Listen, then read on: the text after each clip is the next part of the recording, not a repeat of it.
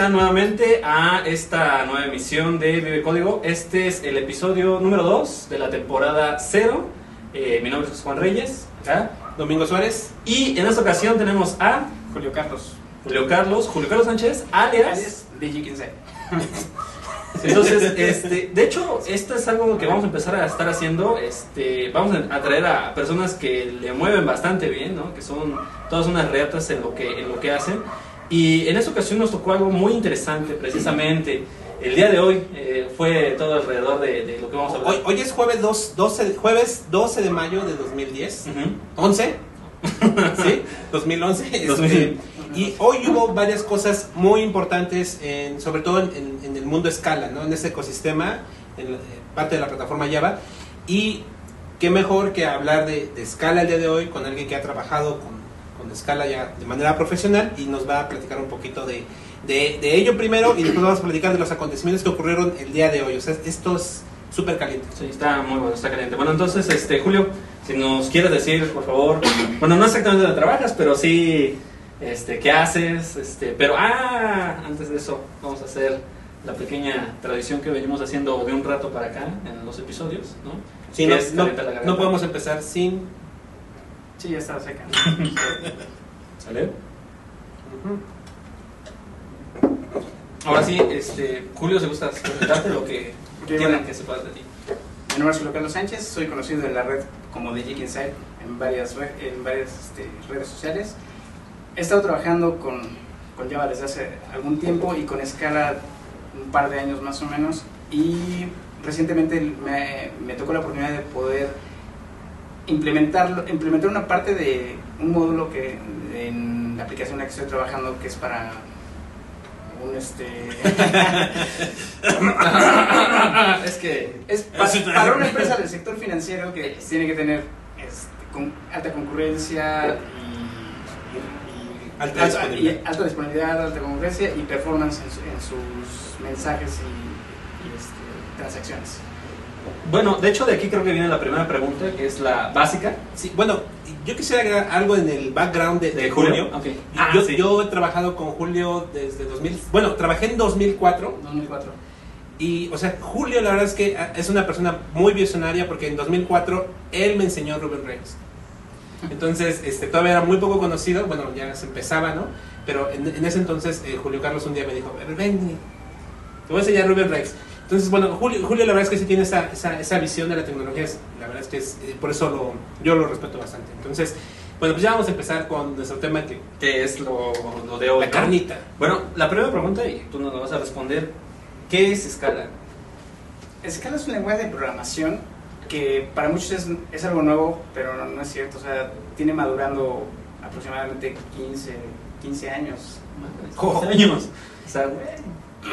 El creador Martin Odereski es pupilo de. Bueno, fue pupilo de Niklas Wirth, que todos lo conocemos por Pascal, por algoritmos, este, estructura de datos. Y es un, un cuate que, que, le, que le mueve mucho a hacer compiladores, este, lenguajes, todo eso. Martin Odereski es uno de sus mejores pupilos y empieza a, a, este, a crear lenguajes que sean, que sean este, ya en ese tiempo que sean escalables, que, que puedan, que puedan eh, ejecutarse en, en cores este, Distintos. distintos y todo eso. En ese tiempo, ¿no?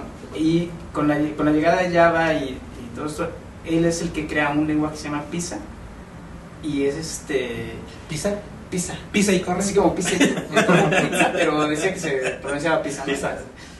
Era como un, como los fundamentos de escala, tiene mucha parte funcional, no tuvo gran éxito y después empezó a hacer lo- los generics, una librería de generics que actualmente es la que está este, funcionando en, en el JDK. De hecho, también tengo entendido que Odersky escribió el compilador ¿no? de Java. Sí, él fue el, el, el- De los que escribió el el compilador. project lead y, y bueno, sí, project lead y developer lead del, del compilador de, bueno, del compilador. O sea, o sea, como que medio sabe de las tripas de la JVM. Sí, yo creo que sí se un poco de eso. ¿no? Entonces por eso tan, la integración tan, tan, ¿cómo le dicen? Este, tan cercana a tan nativa a, a la JVM, porque según tengo entendido yo, Scala es, eh, una de sus características es que es bastante rápido. Sí, de, de hecho para, eh, para compilar incluso tiene algunas algunas este, rarezas. Por ejemplo, puedes tener un servidor, este, el compilador, pues si, lo, si compilas un programa así en plano, el compilador sí se tarda un, un rato, porque, empieza a hacer, empieza, sí, empieza a hacer este, el bootstrap, agarra, divide las funciones, etc. Pero este cuate hizo un, un, este, un servidor, el cual ya está aquí, ya no necesitas el, el tipo del bootstrap, y corre en un puerto, se conecta y él es el que compila. De hecho, ahorita que veamos la, la demo, así es como lo voy a compilar. Va a haber demo. Va a haber demo de escala, ¿eh? Porque si no, este, sí, eso va a ser un poquito tardado. Y, y ya Sca- Scala también se implementó para la plataforma .NET. Ya está muy Mm. bien la, la implementación, Chito. pero eh, eh, la verdad es que era, la idea era que fuera un lenguaje multiplataforma. Hablando de plataformas .NET y Java, en donde corrieran ellas, eh, deben de correr. Lo- no voy a hablar más de la comunidad .NET, pero sí para, para darle celeridad a un open source es, este, es muy mala, la verdad. Sí. O sea, sí. O sea, tienes que llegar con te ven una licencia para, más que le empiecen a dar. Y en el mundo Java sí es muy, muy común de que de repente te metes, haces plugincito, haces, y hay mucha gente que le, que le mete, Hasta yo tengo pensado. ¿no? Bueno, a ver, y entonces, ¿en qué punto, en qué punto empezaste a usar Scala para una aplicación o para la aplicación que tienes ahorita en el mundo real en producción? ¿O Eh, cuál, cuál fue el caso? Yo, yo hace dos años empecé, a- dos años y medio más o menos, hoy de escala, me bajé el compilador, hice dos, tres cosas, y dije, sí, está un poquito, Ah. compli- un poquito complicado, ya, lo dejé.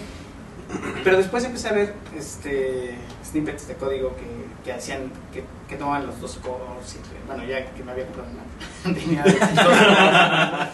y este, y dije, pues, como que suena, ¿no? Entonces empecé a, a- a ver la parte de escalabilidad, no solo en parte este, hardware, sino también en modularidad, etc. Y me empezó a gustar mucho.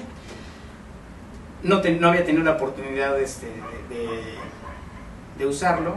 Hace un año que estoy en el proyecto en el que estoy trabajando, lo, lo propuse y así como que me vieron feito, ¿no? Como no, es que mejor nos vamos por la que conocemos. Por la segura.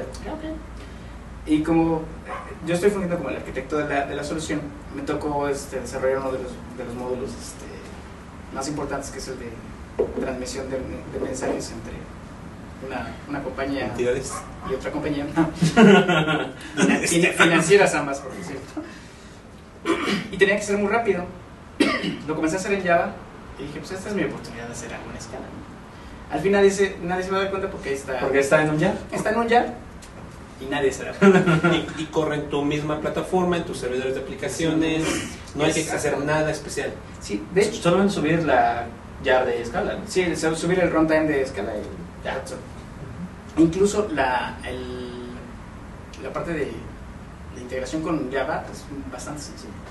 E- e- Ese es un punto muy importante porque la gente que actualmente programa en Java, o sea, no tiene que, bueno, obviamente tiene que aprender el lenguaje y la, la, y la idiosincrasia del lenguaje, ¿no? O sea, a veces aprender el lenguaje, eh, Java es un, perdón, Scala es un lenguaje algo grande, ¿no? Algo grueso, ¿no? Es, la verdad es que tiene construcciones muy, muy interesantes y sobre todo muy diversas, ¿no? Y, y aparte, yo creo que el core es pequeño, pero cómo puedes estar haciendo el, este, el Lego con todo, con todo lo que te, te, te propone es bastante, bastante interesante. Incluso Scala es un lenguaje que tanto es, tiene el paradigma de orientación a objetos como el funcional. Soporta el, el paradigma imperativo como el funcional. Que lo que, que lo que te recomiendan mucho es que te vayas en, en- ya en los estilos de imperativo funcional, te vayas más por lo funcional, pero en, en lo que sean paradigmas, lo conjuntes como, como, como mejor te convenga. ¿no? Entonces tiene- tienes una, una gran este, diversidad para hacer una aplicación. Incluso se vuelven muy sencillas algunas, que, tienes muy poquito código. Porque uno, uno de los beneficios de Scala es que es type safe, pero, pero realmente eso es para el compilador, no para uno. Cuando uno desarrolla, no tiene que No ponerle es- el tipo forzosamente, a menos de que, de que el compilador no tenga una, una No puede de- inferir, de ¿no? inferir. Por eso es tan rápido. Exacto. Esa será una de las características. Bueno, tan rápido para, para desarrollar. Sí. para- sí, Para para ejecutar. Para ejecutar. No, para ejecutar es, eh, ya, ya en- al final él infiere los tipos, lo- los pone y los Y el compilador. y, y el compilador verifica que, que estés pasando el tipo que, que Mm, necesitas. ok. Pero cuando estás desarrollando, pues ya no haces tanto este ta- tanto lo que haces en Java, ¿no? De- Ceremonia, ¿no? tantas, exacto, tantas ceremonias. Sí, eh, eso es importante porque entonces ya- Scala es un lenguaje de tipado fuerte, de tipado... ¿Cómo podrías denominarlo? Yo alguna vez lo, lo, denominé, lo denominé este, como typeless, este, strong type, ¿no? Esa, Typeless- esa- esa es buena. esa es buena. front type. Esa es buena. Porque realmente para, para uno como desarrollador pues es este typeless, ¿no? O sea, no, no, no te importa mucho.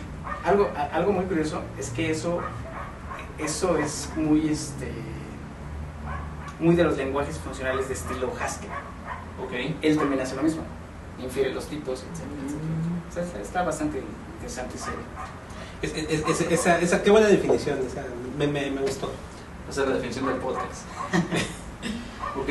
Eh, yo, yo creo que, bueno, mm, ¿por qué sería importante el lenguaje funcional? ¿no? Eh, yo creo que ya hablaste de unas características muy importantes que es aprovechar el hardware que tenemos ahora. ¿no? La verdad es que tienes tu máquina, ¿no? Eh, que tiene varios procesadores y regularmente nosotros aprendemos a programar de manera secuencial, ¿no? Exacto. O sea, un solo hilo de ejecución y cuando queremos hacer algo multihilo, nos perdemos.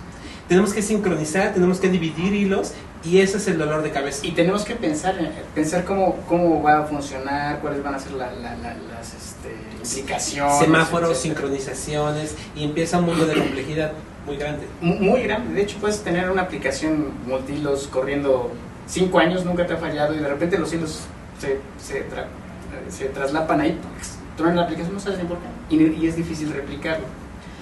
Algo de. a- qué bueno que, que comentes esa, esa, esa parte.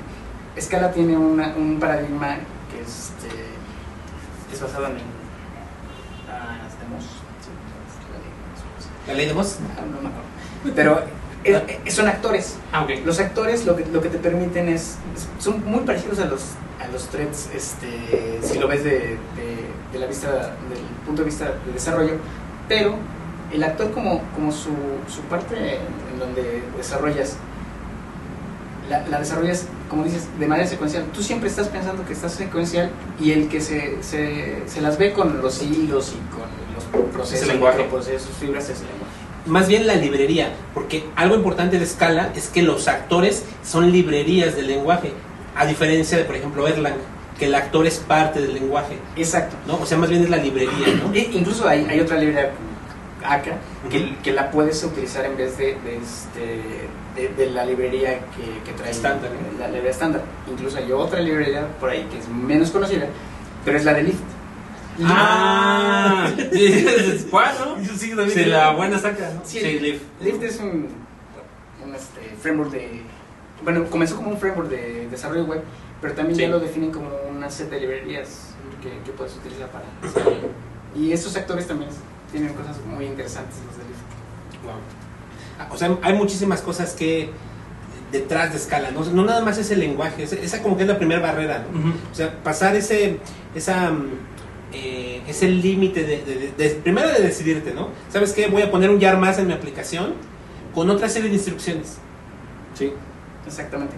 Y, y de ahí viene la idiosincrasia del lenguaje, ¿no? Que es, eh, al menos en escala, pues el paradigma funcional, ¿no?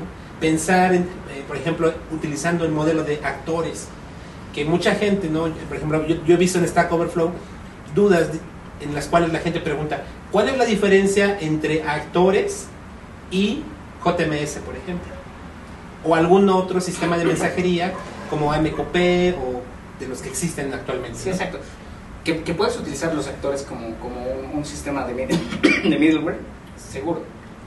Pero pues digo, JMS ya es un estándar, etc. Al- algo que también, que también es muy bueno, si, si- creo que todos hemos leído el, el libro de, de Jim, de Cosmo. De James Bond. Sí, no, el de, este- no, ¿cómo se llama? Blush. ¿De Joshua Effective. Java? Effective Ah. Hay muchas cosas que él te dice, por ejemplo, que to- todas tus, la, la mayoría de eh, tus clases sean inmutables, tus variables, etc. Escala Scala tiene un- una manera de decir que esa, esa variable es inmutable y, es, y son las que te, te recomienda y te, te guía para que utilices. Y las, los otros que son los que los mutables, Las variables. las variables, eh, tienen otra, otra, otra notación y son las que menos te recomiendan porque es estado y, Claro. y con el estado es... Lo, lo primero con, con lo que cuando empezamos a trabajar con, con multilos y todo eso, lo primero con, con lo que tenemos problemas es con el estado. O sea, cómo, cómo conservamos el estado y en dónde, ¿no? Concurrente, ¿no? Exactamente. Porque ese es el tema, ¿no? Tienes una aplicación de 100 usuarios y si almacenas en un solo lugar el estado para algo, Ya. Lo tienen todos. estás muerto. De, de hecho, en, en los, de- los libros de concurrencia eso le llaman shared state. O sea, tú puedes tener estado en, en- en- en pequeño, ¿no? Bueno, era un mini, mini state. o- Donde, donde el hilo entra y cada quien tiene su copia de la, de la variable, ¿no? Pero cuando tienes un shared state, como por ejemplo una variable estática, ahí es donde... Malísimo, ¿no? Exacto. De hecho, Scala no tiene variables estáticas. No tiene nada estático. No hay... No hay Mira, hablando de, de unas de las características de escala, eh, hablaste de algunas, ¿no? Por ejemplo, hay este, ¿cómo de- identificadores para decir esto va a cambiar durante su ciclo de vida o no va a cambiar, es inmutable, ¿no? Algo que me gusta mucho de escala, por ejemplo, es que el- es la parte de excepciones, Exacto. que son runtime, no son checked. Entonces, este, eso también es padre, Bueno. es padre para el programador porque no haces mucho boilerplate para manejar excepciones. Sí, exacto. De hecho, al- algo muy interesante en las excepciones es otra característica de escala que viene de lenguajes funcionales, que es el pattern matching, que es revisar que una estructura cumpla con cierto, este, con cierto patrón y ahí haces match.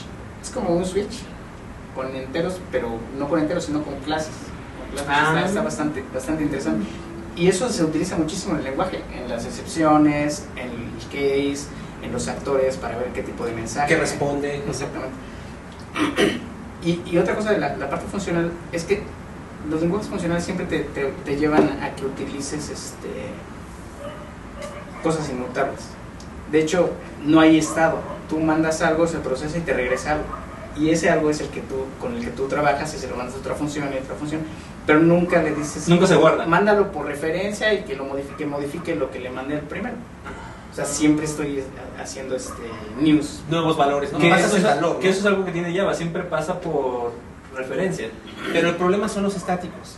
Y- pero aparte, ajá, los estáticos tienes un estático definido, Final, ajá, ajá, como final, ¿no? Y ya lo tienes en todas, ¿no?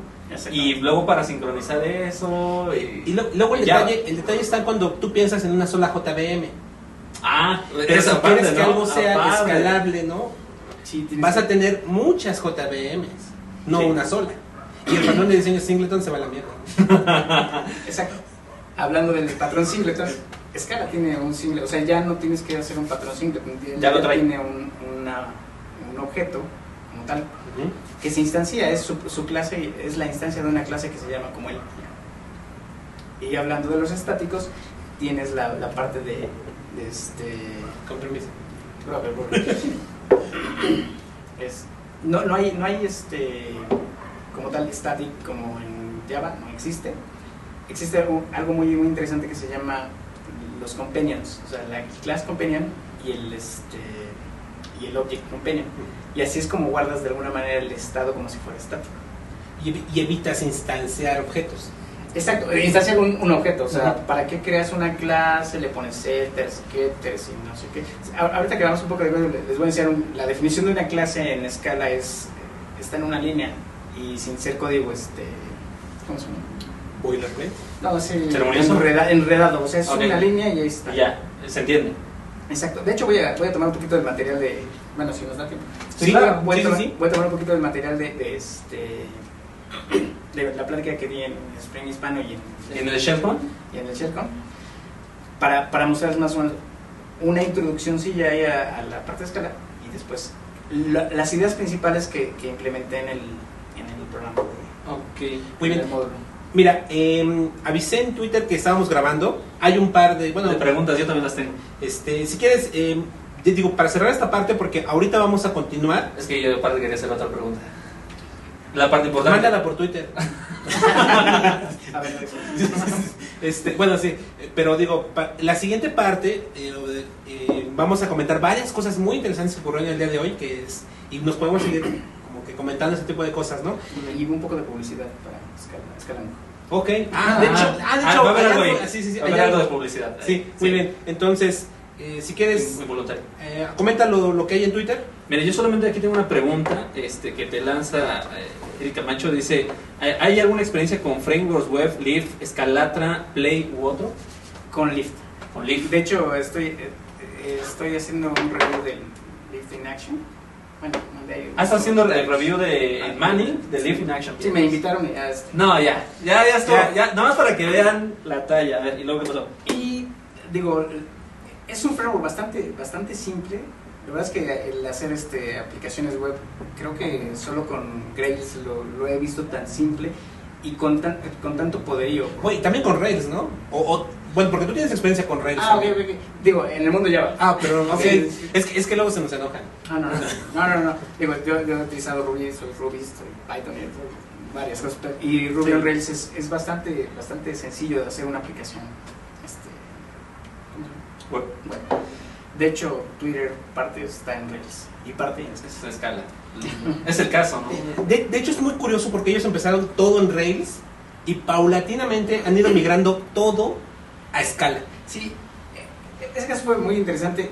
Es un caso de estudio porque estos cuates empezaron haciendo su, su website ahí este, para que alguien pusiera qué está haciendo, ¿no? Y que sus cuates supieran qué está haciendo. Ahorita ya el, el Twitter es como si fuera un IRC, un canal de IRC. Sí, ya lanzas para y, un, chateas. y un buzón de quejas, ¿no?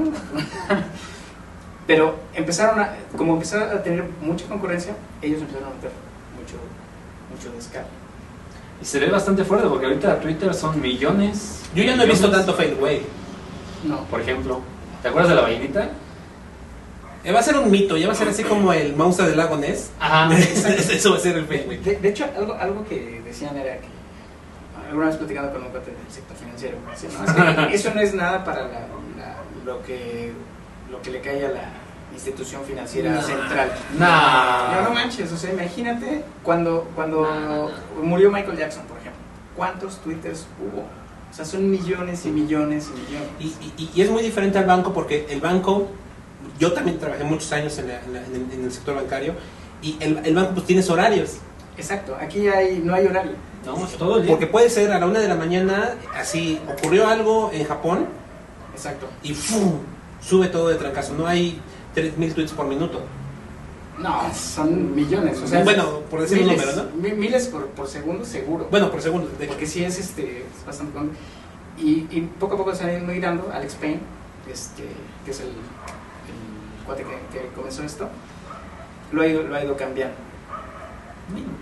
Y la verdad es que le está quedando bastante. Sí, ahora Twitter es otra onda. ¿eh? En- eh, con, con respecto a, si lo empiezas a analizar por abajo, Sí, incluso, incluso el, hay un caso de estudio en, en De Twitter como con el, o sea, tiene, bueno, cuando todavía tenía con Rails- su stack de tecnologías. Exacto, tenía Scala y, y atrás tenía este, algunas bases de datos. ahí. Pero no me dijeron que estaba en Java. Ah, Porque al inicio dijeron que. Bueno, ya no. Yo quiero comenzar guerras. Vale, Acuérdate, guerras. este. Bueno, no quiero comenzar guerras porque haz el código. hagan código, no guerra. No, guerra. Exacto.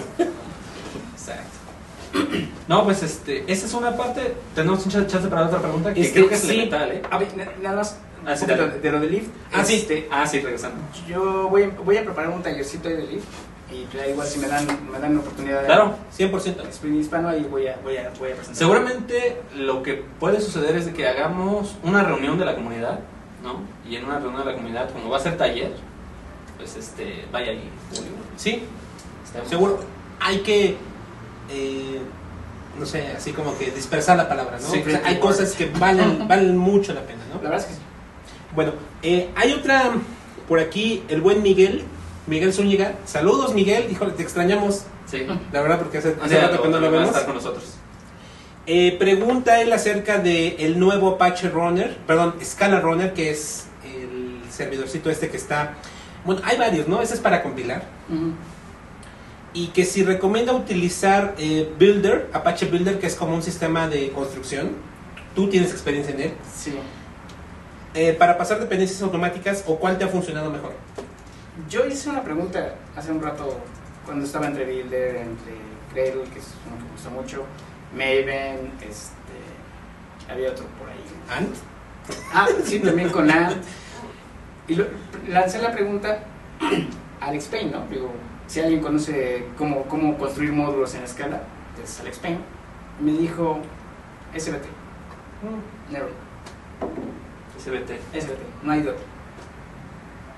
La verdad es que SBT es- es- está bastante bien porque es también como que saca ideas de, de, de este, de, Rails, es, es interactivo, puedes, puedes utilizarlo en batch, eh, tiene bastantes cosas muy, muy, muy buenas. Y la, y la, casi- la relación de dependencias, como todos sabemos, es más o menos como Maven. Y SBT significa Simple, Simple Build Tool.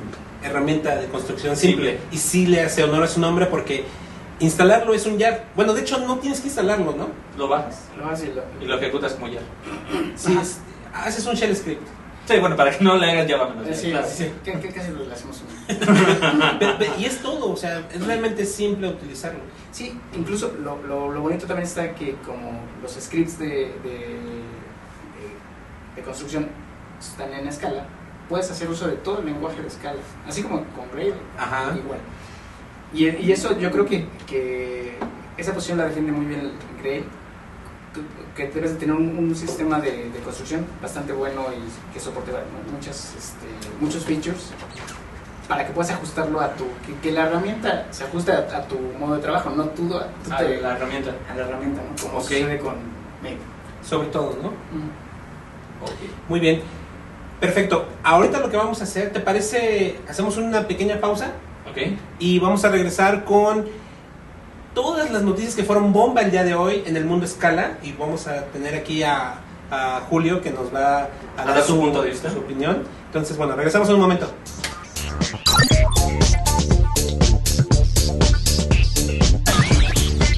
Bien, pues estamos de vuelta, ¿no? Ahorita se puso buena la plática en el, En el Inter.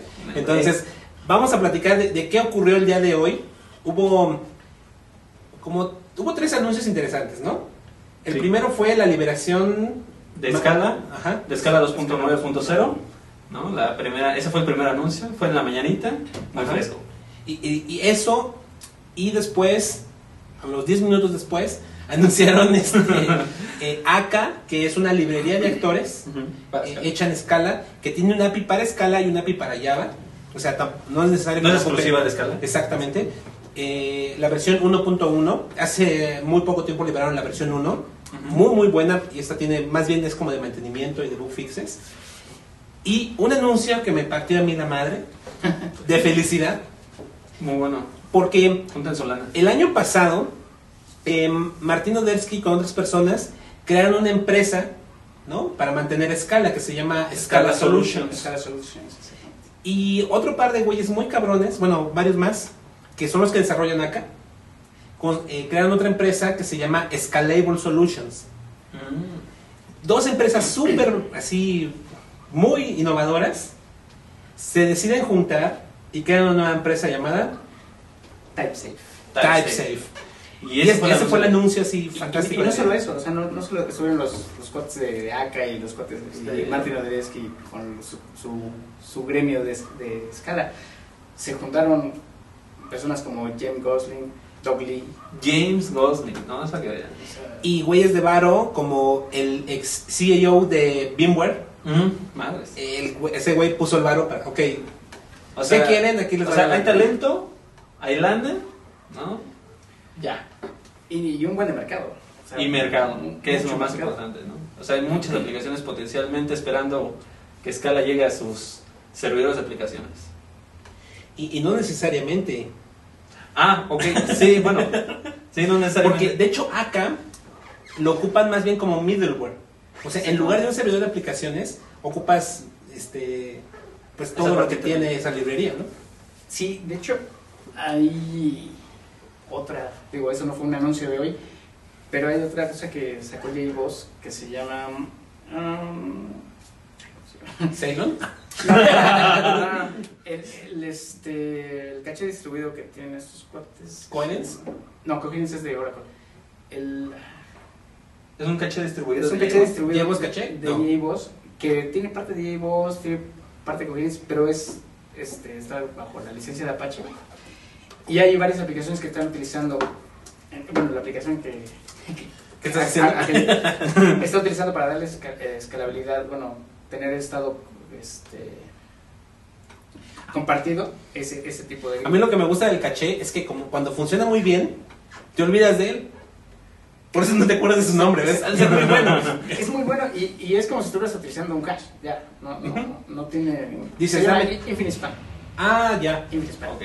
Incluso en, en el, en, el, en el sitio de Infinite Span hay algunos demos con Java, pero hay una, una, una sección para escala. Y está muy interesante cómo, cómo se utiliza. O sea, ¿tiene un API para escala o te dicen cómo ocuparlo desde escala? tiene, tiene un API y tiene cómo utilizarlo desde Mm, escala. interesante, ¿no? Está bastante, bastante interesante. Sí, de hecho lo marcan como Open Source Data Grids. Está... Exacto, sí, y puedes tener tu, este, tu aplicación demo, puedes utilizarla como, un- como si fuera un solo caché, y ya cuando lo, man- lo montas en producción, lo, pon- lo montas en grid, es transparente. Mm, Suena interesante. Dicen que es, es para hacer este small application development, y, de- y, y eso mismo lo debes de utilizar en escala, que es parte de lo que, lo que se va a ver. O sea, digo, es curioso porque como que ya nos estamos dando cuenta que el servidor de aplicaciones no es lo que necesitamos siempre, ¿no? Güey, Esta aplicación no, es, no, no corre en una aplicación. En un servidor de aplicaciones. es un standalone. Bueno, eso ya lo sabemos nosotros, ¿no? Pero este, pero sí, luego te das cuenta que la gente no sé por qué quiere comprar. EJBs, ¿no? O sea, ¿creen que la lógica de negocio corriendo en EJBs es la, es la manera adecuada de hacerlo? Y la más poderosa. Puede ser. Puede, puede que te dé algunos beneficios, digo, el servidor de aplicaciones, la idea como tal, sí te da beneficios, pero ya, ya vemos como que el servidor de aplicaciones es WebSphere, este, WebLogic, hay servidores de aplicaciones que no tienen que ser web. De hecho, yo, yo tengo un ejemplo ahí de una, un, este, una aplicación que no, no, es- no es, no, es un, no es algo para estar en un servidor de aplicaciones como un WAR.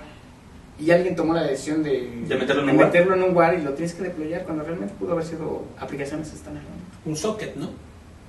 Y, y tenemos, la verdad es que en Java hay dos, al menos yo conozco dos librerías muy buenas para sockets, Apache Mina Y y Ineti, que son muy, muy buenos. De, de hecho, digo, no sé, no sé si, si ha visto que el cuate, uno de los committers de Mina es el que fundó Neti. Exactamente. Entonces ahí va quedando. Sí, no, y, y son como dos, dos approaches en la aplicación innombrable.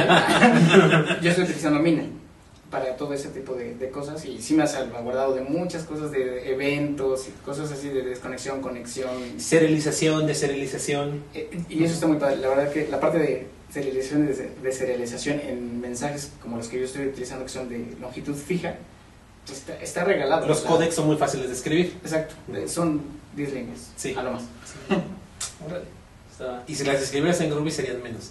Bueno, Sí, de, de hecho, si las escribes en, en algún lenguaje más, menos verboso que Java, sí. serían menos. Que de hecho viene lo interesante, ¿no? Porque ya con este ecosistema de Scala, Groovy y Java, este, ya empiezas a juntar varias cosas y le das como que a cada cosa su, su fin, ¿no? Su cometido, ¿no? Quieres hacer algo sencillo, ¿no? Como eso, pues lo haces en Groovy. Quieres procesar rápido, Yo, yo creo que es aquí donde realmente, o sea, yo la verdad es que tengo, cuando alguien se presenta conmigo como arquitecto, digo ya, vale madre. ya estuvo. Pero, pero yo creo que cuando, por ejemplo, ves el problema que quieres solucionar y, y con las herramientas que existen actualmente, que son muchas, ¿no? Y empiezas a juntar todo esto, realmente armas una arquitectura y no simplemente haces CJBs que, que haces deployment en el servidor de aplicaciones. Los, los enterprise, enterprise architects, Esos son, ¿no? Pero, pero un arquitecto realmente es el que hace ese trabajo, ¿no? Dice, a ver, vamos a probar qué es lo que nos puede ayudar mejor para este problema. es el este que puede problema. poner buenos fundamentos para que todo se, se, se, se base sobre ello, ¿no? Y algo que me, que me gusta más es cuando no hay un solo arquitecto, Sí. sino cuando todo el equipo, ¿no? Eh, Bueno, a mí me pasa con- eh, ahora en el proyecto en el que estoy, como que cada miembro del equipo dice, aquí así, cabrón. Sí, yo, yo creo que y le, le das más, más este, énfasis a la creatividad, ¿no? Y, y la comunicación, el que te, el que te siente, la parte psicológica, que te sientas escuchado, ¿no? Y que digas, oye, yo estoy proponiendo algo bueno, ¿no? No porque yo soy el arquitecto, digo, no, yo no, yo no te lo autorizo. Realmente, exacto, realmente, realmente lo- yo creo que el trabajo, parte del trabajo de un arquitecto es poder conciliar todas las, todo el feedback que viene de su, de su, De su de equipo. su equipo para poderlo plasmar, ¿no? En una solución. en, en una solución y que todos estén de acuerdo. Digo, no, no todo lo que diga uno va, lo va, se va a hacer, pero sí, sí, este, sí hacer un consenso y ver cuál- qué queda más. Sí, hacer, hacer un tipo de comité, aunque tú de alguna manera representas al equipo, ¿no? Claro, claro. Eh, es, es interesante. Bueno, el, el anuncio, esos anuncios el día de hoy, la verdad es que a mí me, me emocionaron bastante. Eh, a mí me, me encanta eh, Scala, me encanta Groovy, me encanta Grails. Y bueno, go- comercial rápido. Como liberaron una nueva versión nueva de Scala, y yo hace tiempo eh, agarré, el- ya había un plugin de Scala para Grails, entonces lo arreglé porque estaba bien buggy. Hoy saqué la, la nueva versión que Del soporta. Grails, eh, perdón, que soporta Scala 2.9. Y eso también, bueno, digo, para quien a lo mejor no le guste mucho el open source, eso es lo padre del open source, ¿no? Exacto. Que tienes opciones. Contribuyes muy rápido. E- Exacto, o sea, hoy salió y hoy en la tarde lo tienes. Sí, No es de que te tienes que esperar al hot fix Ah. Al Service Pack. Exacto. La- la ver- bueno, esto lo comento porque tal vez eh, en Java México, en Java México, eh, alguien escribió un post que decía open source para marcianos o hackers. Entonces el cuate así como que cuestionaba, ¿no? Oye, ¿a poco para yo poder contribuir en un proyecto open source necesito ser así un muy cabrón? Y la verdad es que no. No, no, no, No. en realidad no. No, de hecho, por ejemplo, el- haciendo precisamente comercial a esto, en las últimas dos reuniones de la comunidad de Spring Span y de Glaze MX, hemos tenido un par de eventos que llamamos el Hacker Garden. Y en el Hacker Garden se trata de eso, de contribuir al open source. Y, ha- y han existido contribuciones reales al open source. Sí, no, fíjate, no son- fíjate que eh, eh, eso es así como un mito, ¿no? De que tienes que ser Una red super hacker. Yo tuve la oportunidad de, de inscribirme en algunos proyectos como JBoss con, con este... ¿Comité de JBoss? No, no, no como co- comité. Pero es que eso es lo que ven, ¿no? O sea, cuando, cuando quieres contribuir a un proyecto open source dices, ching, tengo que ser comité, ¿no? Pues tienen que pasar como 20 años, ¿no? Que, que eso pasa en la Fundación Apache. Ah, sí. Exacto, por eso como muchos han salido. Sí, sí. Pero este, pero realmente no, o sea, por ejemplo, en, en en Yeti, en este, en AMP y en Tomcat, yo hice algunas contribuciones pequeñas. Era un bug algo así, y, y lo, lo aplicaban y me daban la- el crédito. O sea, no, no tienes que hacer este, digo, empiezas por pequeño y a lo mejor te vuelves comité en algún momento, ¿no? Si es que ese es tu, ese es tu proyecto. Si eres constante, ¿no? Sí, y a lo mejor ese es tu a lo, eh, a lo mejor lo estás utilizando en ese momento y dices, ah, pues, le arreglé un bug que me estaba pegando, pero ayuda a la comunidad, es lo importante. No quedarte con, ah, yo lo arreglé, pues ahí nos vemos. Se todos". chingan. A ver cuándo, cuándo lo descubren, cabrón. Sino, esa es la contribución, la, la contribución es decir, ¿no? Sí, sí, Y, sí. y realmente no tienes que. Sí, sí, exactamente. Bueno, regresando acá a la nota de TypeSafe. Es, esa está muy... Es que está... Eh, yo estuve navegando el sitio, digo, aparte de que la, el- el- la idea conceptual está interesante, ¿no? Como eh, eh, hablar de, escal- de escala y hablan de un edificio en construcción que se va autoconstruyendo hacia arriba, ¿no? Cada vez más con una grúa. Sí, de hecho, el, el user experience es bastante bueno. Entonces, este, Sí. sí, está muy bueno. Y los cursos, ya hay cursos de escala oficiales. No, sí, Hay consultoría de escala, hay este, bueno, está la parte del TypeSafe que te bajas, ¿no? También el, el stack, ¿no? el stack, El stack, el stack que te bajas. ¿Y, ¿Y qué es el stack? Ah, bueno, Escala 2.9, Ajá. AK 1.1 y SBT. y, y SBT. y simple. Sí. ¿Qué es lo que necesitas para, para poder hacer la aplicación? Escala, AK y simple. Y adicionalmente también mencionan el eh, escala IDE, ¿no? También lo Ah, mencionan. Ah, ok, sí. Pero obviamente cuando tú bajas el stack de TypeSafe no viene el escala IDE, ¿no? Sí, o sea, te lo es mencionan que lo puedes, que es el complemento. Hay ¿no? que, Sí, y por ejemplo, que viene la duda, ¿qué, qué IDE usas para escala? Ah, el de IntelliJ. IntelliJ. IntelliJ. Con el plugin. Es chico cool. ¿Y qué otros hay? Ahora, los que puedes utilizar escala, digo, para hacer cosas muy simples, en, hasta en Emacs lo haces, ¿no? O sea, en hacer, ¿Tiene resaltado sintaxis para escala? sí, tiene resaltado de sintaxis, tiene el- lo que le llaman minor, minor mode, que es con, donde ejecutas el, el, este, ¿El script? no, el, el REPL, Ah, ok. Sí, es el REPL de, de escala, y ahí puedes estar haciendo modificaciones, pero hay, hay, hay varios. De hecho, los, los más sonados, digo, es el Scala IDE, que le están, le meten, le están metiendo bastante, el IntelliJ que, que también le están metiendo mucho, muchos cuates de, incluso algunos de, la escala IDE, le están metiendo para el plugin y pues, de algunos otros editores. Está bueno. Ujú. Mi- Mira, viendo el sitio web de TypeSafe, eh, a mí me, me, me gusta mucho el sitio, es muy bonito visualmente, Ujú. es bonito. Tiene su Eh, UX. bueno. Y por ejemplo, como que el eslogan de ellos es escala de grado empresarial de los expertos, ¿no? O desde los expertos más bien. Porque pues ahí están, la verdad es que están las están las más pistolas. Bueno, yo si fuera o estuviera dentro de TypeSafe, yo, contra, yo contrataría a un cuate que se llama Mario Fusco. Lo llevaría a esta empresa porque ese cuate Mario Fusco está haciendo cosas muy interesantes en escala y contribuye muchísimo. Y en Twitter, creo que sí es arroba Mario Fusco. Eh, escribe sí. muchísimas cosas. Este cuate está muy, muy cabrón. Hay un cuate bra- brasileño, no recuerdo el nombre, que empecé a seguir por un post que y dije, ah, pues esto de escala. No, el cuate sí está muy profundo Sí. en la parte. Pues, Él fue contribuidor de, de- de, este, varios, varios proyectos en Apache y fue de los que dijo, estuvo 11 años de comité y dijo, ya me cansé, ya voy. Pero él sigue, eh, o sea, es un, ¿cómo le pueden llamar? Un geek, la- language geek o algo así, o sea, programan 25 lenguajes hasta unos que ni conozco, ¿no? Y, eso que yo no soy language ¿no? Son como de esos este, que hablan hasta jesuita y este, muchas lenguas muertas y todas esas Ándale, cosas. exactamente. Sé de esos similares, hijos. Y bastante bueno. oye, tú no estás en, UB en UBS, ¿verdad? No. Ah, porque estoy viendo en el sitio web de TypeSafe que dice que Scala está siendo usado por, emples- eh, por empresas eh, líderes en todo el mundo como eh, Twitter, LinkedIn, Nobel, eh, Bank Simple, que es un banquito que está por ahí, tiene mucho, tiene mucho potencial, em, Xerox, Siemens, Office Depot, la NASA, Foursquare, TomTom, eh, UBS, Yammer, el periódico, ah, The Guardian, que The también Guardian, hace poco hizo un anuncio interesante de, de que también ocupan Grails, Sí, Mm. de hecho. Sony. Sony, Fíjate, está muy interesante, ¿no? Eh, eh, Es bastante interesante porque cuando yo daba la plática esa de escala, yo decía, ¿quién lo usa? No? ¿Qué, qué, qué empresa grande y significativa lo usa? Y nada más tenía primero Twitter y después Twitter y Nobel.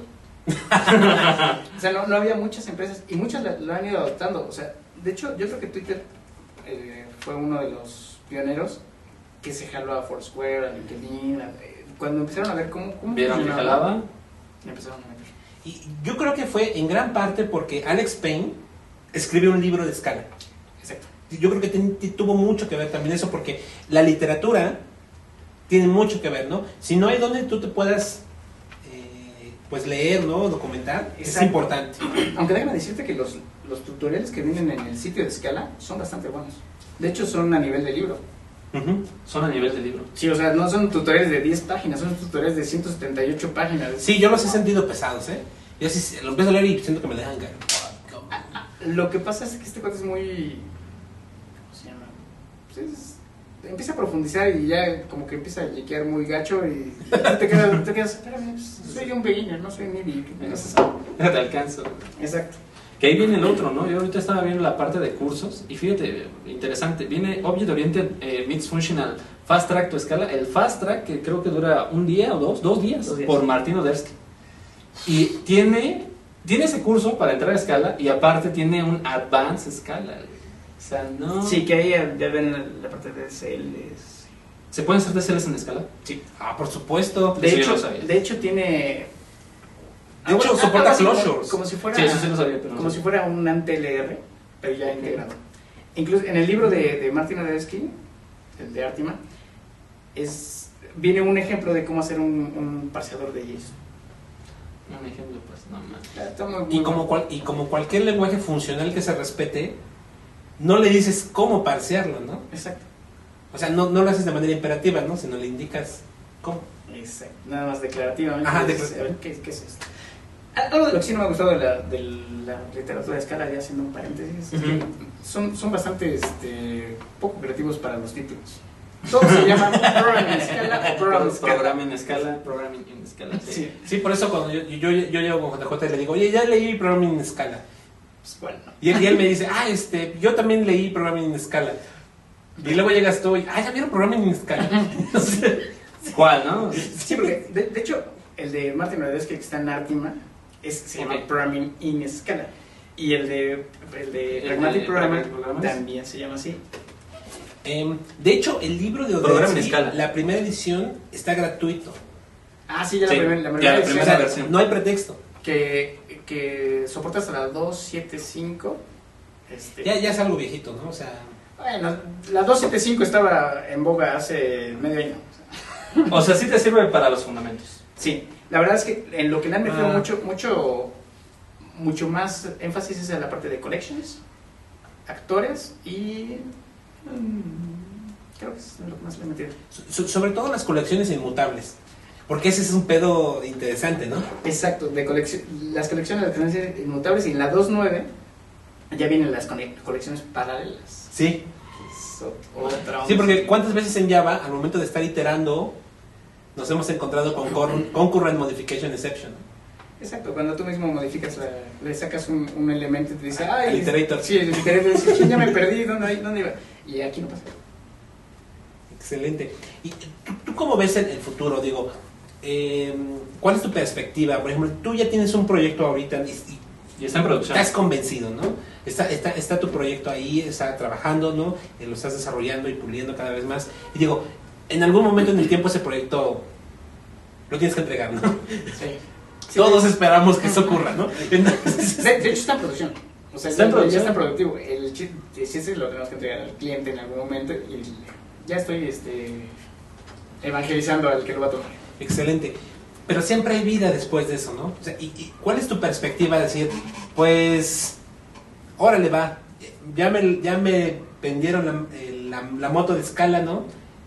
¿Te vas a seguir por escala o vas a explorar cualquiera de los otros lenguajes que hay en, la, en la máquina Como virtual? Erlang o. Clojure.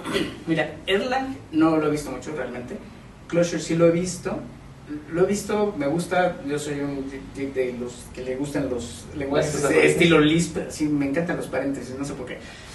Pero este. Pero realmente Closure, una parte que no me, no me encantó fue la interacción con Java. Porque como es, sí es 100% funcional, este, para, para tomar el paradigma de orientación a objetos aquí, como que sí es un poquito artificial, yo lo siento. Hay mucha gente que le encanta, digo, Machine Arrows, este güey le encanta Closure, ¿no? Sí, salud. Por cierto. Y va a estar Este, próximamente. Y sí se me hace como que es un lenguaje, que- de hecho creo que le están dando mucho más auge que a, que a Scala en este momento, ¿Tú crees? a Closure. Más que Mm, yo nada creo que hay en mucho los hype. foros. Eh, Exacto. Hay mucho ruido, ¿no? Eh, De hecho, lo, lo que decías, hay mucha literatura, hay mucho hype, escala así como... Y, aparte, lo primero que ves es, ah, pues yo, yo me acuerdo de Lisp de la escuela, sí, ¿cómo no? Cuando empiezas a ver escala y te empiezas a meter cosas como los traits, como las cosas estas de, de pattern matching y... No sé, co- co- cosas que dices, ay, no. Eh, Los, el curring, o sea, el curring, ¿no? Ah, eso. El curring, yo, yo les recomiendo que si van a utilizar un lenguaje funcional como escala, le den una ley de Haskell. Y van a entender, van a entender Primero Haskell y luego Scala. Sí, lo que pasa es que va- vas a entender el, el- el- el concepto. O sea, Haskell, por ejemplo, todas sus funciones son curring, o sea, todas son parcialmente aplicadas. Ok. Todas. Incluso puedes hacer cosas, eh, o sea, a- a- a- hacer uso de ellos sin tener que hacer nada, ¿no? Y cuando empiezas a leer de curring, por ejemplo, en Scala dices, ay, ¿cómo que parcial, una función, una función se manda a llamar, ¿no? Y ya. Ya. Ujú. No. Pero no es cierto, aquí es- Imperativamente así funciona, ¿no? Ah, Sí, de- de hecho, a- a- ahorita les voy, a, les voy a- mostrar una función parcialmente aplicada. Wow. Que es- Que la función Es- espera algo ya bien definido, pero ya cuando haces curring lo puede traer o no. sí, de hecho, eh, el- el- es muy sencillo lo que es el juego, pero, Pero luego no lo concibes. pero no lo puedes ¿No lo concibes, no lo ves o no lo aplicas? Sí, no, no, lo no lo concibes cuando vienes de un lenguaje imperativo como C, como Java, que tienes que mandarle todos los Todo parámetros. fuerzas. En ese momento, o sea, no, no tienes de otra. Y tienes que andar arrastrando parámetros desde el inicio, ¿no? Por- a veces. Y yo creo, contestar la pregunta de- de- del futuro, yo voy a seguir mucho, mucho por escala. En donde tenga oportunidad de, de- de ponerlo, de plantearlo sin que haya este conflicto de intereses en, en las empresas o algo así. Lo voy, lo voy a seguir utilizando. ¿Y cuál sería un caso? Que tú digas. Pues las imposiciones, Sí. No, no, no. ¿Cuál sería un caso en el cual tú estarías este, metiendo escala?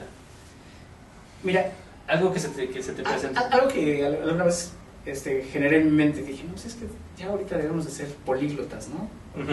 un, un, un programador políglota es, es el, que, el que tiene futuro. cabrón.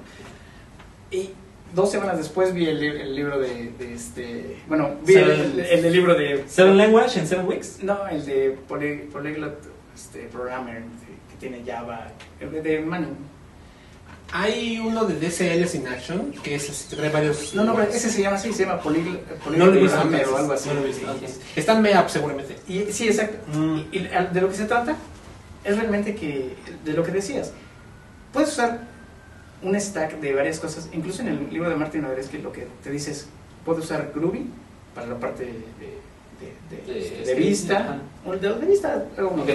mi, mi aplicación web, o Live, o a lo mejor uso Griffon para, para, La de los clientes de para esto. los clientes de desktop, y aquí hago algo con escala. Ojo. Acá tengo las librerías que yo ya hice y que quiero mucho y que, que me da huevo de hacerlas en escala de Java, las utilizo también, ¿no?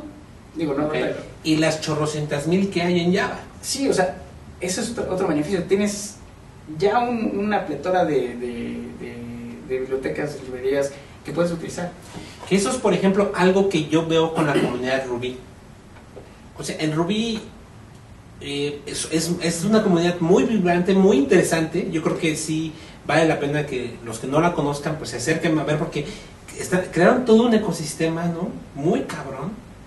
Pero también tuvieron que escribir cosas que no había, ¿no? Sí, sí, sí. O sea, de hecho, por ejemplo, Python, ¿no? Python dicen batteries included. Porque tiene ya un montón de librerías, pero Ruby lo bajabas y tenía dos libreritas ahí de entrada salida. Es como si bajara C. O sea, tenía muy pocas librerías. Y, imagínate, una librería de hilos en Ruby. Así de, de- de- para manejar sockets. Ah. Una librería para generar este.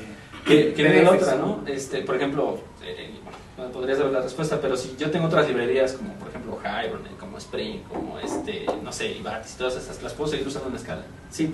Hay, hay algunas que se contraponen con la, con la filosofía, como ahorita lo vamos a ver, Ok. la, parte de inyección de dependencias, pero sí puedes utilizarla sin ningún problema. Yo en el, en el proyecto este, estoy utilizando Mina para Ok. la parte de sockets, porque en Scala hay una, un, un, este, una iniciativa que se llama Scala IO. Y está más o menos bien, pero como que le, como que Va muy bien como que para strings, ¿no? Para Exacto. archivos está fantástico. Eh, eh, Exacto, como que le falta. Pero Mina, Net y todo eso están bastante bien. Utilicé Callin para la parte de ORM y todo lo demás está en está. Callin para ORM. Callin, ese no lo conozco. Yo tampoco. está ¿Qué bien. tal está? Está, está- está bonito. ¿Sí? Está- Sí lo he escuchado, está pero no ni, ni por asomo lo he visto ni lo he... Y está muy fácil de usar. Y es, eh, es mucho, muy parecido a Hibernate, pero tiene sus. ¿Mapeas XML y anotaciones? Exacto. Ok. Ay, qué simple. Y di- lo que sí tiene una cosa bonita es que el modeler, que ya tiene uno, ya sale y puedes hacer, ah, quiero. Ah, este. tiene un modelador. Ajá, Oh. está, está- digo, sencillo, pero está, está bien. ¿Y qué más? Ah, bueno, hablando de los programadores políglotas, puedes hacerlo con varias cosas. Incluso puedes hasta agarrar librerías de Clojure, ¿no? Porque Ujú. Clojure también compila la Ah, máquina bytecode. virtual. Ujú. Y ya con que sea, del, que sea en bytecode, ya la armamos. ¿no? Librerías de Clojure.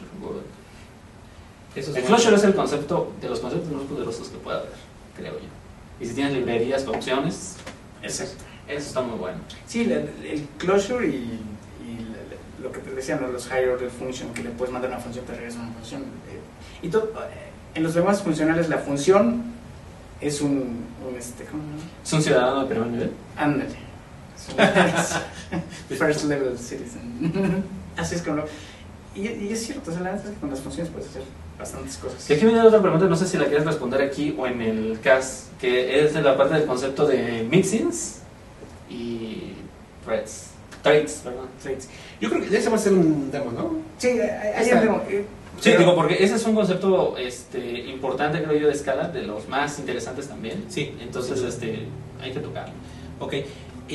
Ya para cerrar este, este tema y pasar ya a la parte práctica de este de, de Vive Código, porque de eso se trata, ¿no? De vivirlo, ¿no? De, de sentirlo, verlo. ¿no? Em, pues sí, yo también creo que tiene mucho futuro escala. O sea, la verdad, tiene un- ya una... 2003 empezó su desarrollo, o sea, Sí, como ya. escala, ¿no? Ya como escala. Eh, pero el, el paradigma funcional viene de muchísimos años atrás, desde Lisp, ¿no? Eh, hay mucha teoría detrás de ello. Eh, hay muchísimo futuro, yo sí veo bastante futuro. Yo creo que poco a poco la industria, ahora con empresas que se dedican, por ejemplo, como TypeSafe, que tienen un, una Formales. que tienen una, un ejército de... Si ustedes entran al sitio de TypeSafe y ven qué personas están en TypeSafe, ¿Qué personalidades? O sea, es- están fuertes, ¿no? Yo creo que se le está poniendo enfrente a Spring Souls. Sí. Sí. Así muy, muy, este, muy bajita la mano. Muy discretamente, de- así de, veme, aquí estoy. Y, y fíjate, no, no solo a- Y es otro frente, ¿eh? O sea, como que se le pone, se- o sea, obviamente se, pues le va a quitar, bueno, no sé si mercado, o sea, el mercado es muy amplio, ¿no? Pero, o sea, sí es un competidor muy interesante, nuevo en la industria, que nació hoy. Y no solo a Source, A Spring perdón, a JBoss, al propio Oracle. Claro. Porque Oracle, con la- el licenciamiento que tiene de, la, de su lenguaje Java, porque ahora ya es su lenguaje, realmente no. O sea, yo, yo lo que he comentado varias veces, ya no- o sea, no necesitamos tener este, una nueva versión de Java. Necesitamos Es- una nueva versión optimizada de la máquina De la máquina virtual. Yo con Scala genero mi, mi bytecode, nada más que la, la máquina virtual La la ejecuté.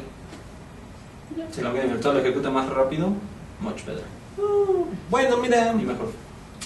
Eh, Luego a veces eso de la rapidez es medio subjetivo, ¿no? Y, y con las máquinas que hay y, y se aprovechan los cores que tienen los múltiples CPUs de tu máquina, Sí. Es algo que se escala.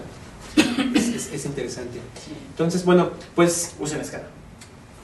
Ese es el mensaje del día de hoy. Que de hecho Usen Scala. Es, es en escala y sean programadores políglotas, ¿no? Sí, exacto. No necesariamente tiene que ser escala.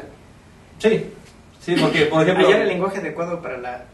que- es una idea antigua, porque antes tenías Ah, lenguajes Sí, sí, sí. muy específicos para algo específico, y después ya hicieron con los, los, los lenguajes lenguajes de este, propósito general. propósito general, y ahorita podemos utilizar un propósito de propósito general, pero en, en nichos muy específicos. ¿Y, y sabes cómo se llaman esos? Pues los DCLs. Exacto. Y Scala, Groovy y otros lenguajes, Ruby, te permiten programar DSLs, ¿no? Sí. O sea, bueno, se me ocurre esa idea, ¿no? Sí, sí. En fin, pues bueno, vamos, muchísimas gracias por, por estar en, este, en esta emisión. Eh, ahora vamos a continuar viendo de metiches aquí el escritorio de, de Geek Inside para que nos muestre las cosas que, que él ha estado haciendo, muy interesantes, vale la pena. El mensaje de él el día de hoy es muy claro, estoy totalmente de acuerdo. Aprendan escala o y conviértanse en programadores políglotas. Y o. Programas. Sí, definitivamente creo que es la línea, ¿no? Para que valgas más. Como, como persona, ¿no? Sí, claro. O sea, como ingeniero, como Exacto. profesional de, de que software, de como hecho, artesano. Como- es que eso es como una satisfacción. Y, y tienes un, un- un- una visión más amplia de cómo puedes resolver un problema, ¿no? Porque si, eso era algo criticado. O sea, que con la plataforma Java tienes múltiples maneras de resolver un mismo problema. ¿no? O, sea, o sea, lo puedes resolver con un lenguaje, con otro, una forma, de otra. Sí, sí, sí, sí, totalmente de acuerdo. Pero debes de hallar la, la mejor manera en varios sentidos. Sí. Eh, primero, pegándole a los atributos de calidad Ujú. Ok. y siendo lo más sencillo posible, ¿no? O sea, que, que aplicar el KISS, pero no hacerlo simplista, sino simple. Eh, eh, Eso es bien importante. Eh, no nada más es usar escala y aprender algo porque es cool. Exacto. Eh, Y lo que tú acabas de decir, cuiden los atributos de calidad. O sea, eso es arquitectura de software, ¿no? Exacto. De, de hecho, es- eso es lo primero que deben de aprender, ¿no? ¿Qué, qué son para y, y eso es lo que les da valor a, la- a las aplicaciones que haces? No nada más es usarlo por usarlo, sino usarlo cuando pues nos convenga a cuidar esos atributos de calidad, ¿no? Alta concurrencia, disponibilidad y un montón de requerimientos no funcionales enormes. Exacto. Bueno, pues muchísimas gracias, fue un placer tenerte aquí como invitado, la verdad es que un gran amigo, muchos años de conocerlo ya. Sí, ha ido a varios eventos, este, en Spring Hispano, en ShellCon también. Y que, híjole, y esa fue otra cosa que se me olvidó decir, pero ah, habrá tiempo para hablar, que de disparas otro tema, ¿no? Lo que es Complex Event Processing. Ah, exacto. Híjole, ese es otro tema que está Bastante, bastante interesante. Complex Event Processing. Y que sale precisamente, que nace precisamente de, de lo que estás haciendo ahorita con Scala y todo este show. Exacto. Híjole. Bueno, pues ya, en otra misión. En otra emisión seguramente lo vamos a tener aquí de vuelta. Sin, con, menos dos. Bueno, muy bien, muchísimas gracias. Nos vemos en, en vivo la siguiente emisión. Muchísimas gracias. Yo creo que nos vamos a seguir con lenguajes funcionales. Vamos a tener otro invitado interesante. Sí, este, vamos a ver, este, porque tenemos ahí un par de propuestas. Igual pueden este, seguir. Votar, ¿no? Vamos a ver si ponemos una pequeña encuesta y votar este, para que más o menos vean, veamos la preferencia del público y seguir con esa parte de lenguajes funcionales. O bien que nos hablen un poquito de algunas otras tecnologías que también Vale la pena. vale la. Bueno, continuamos con la parte viva del podcast. Gracias.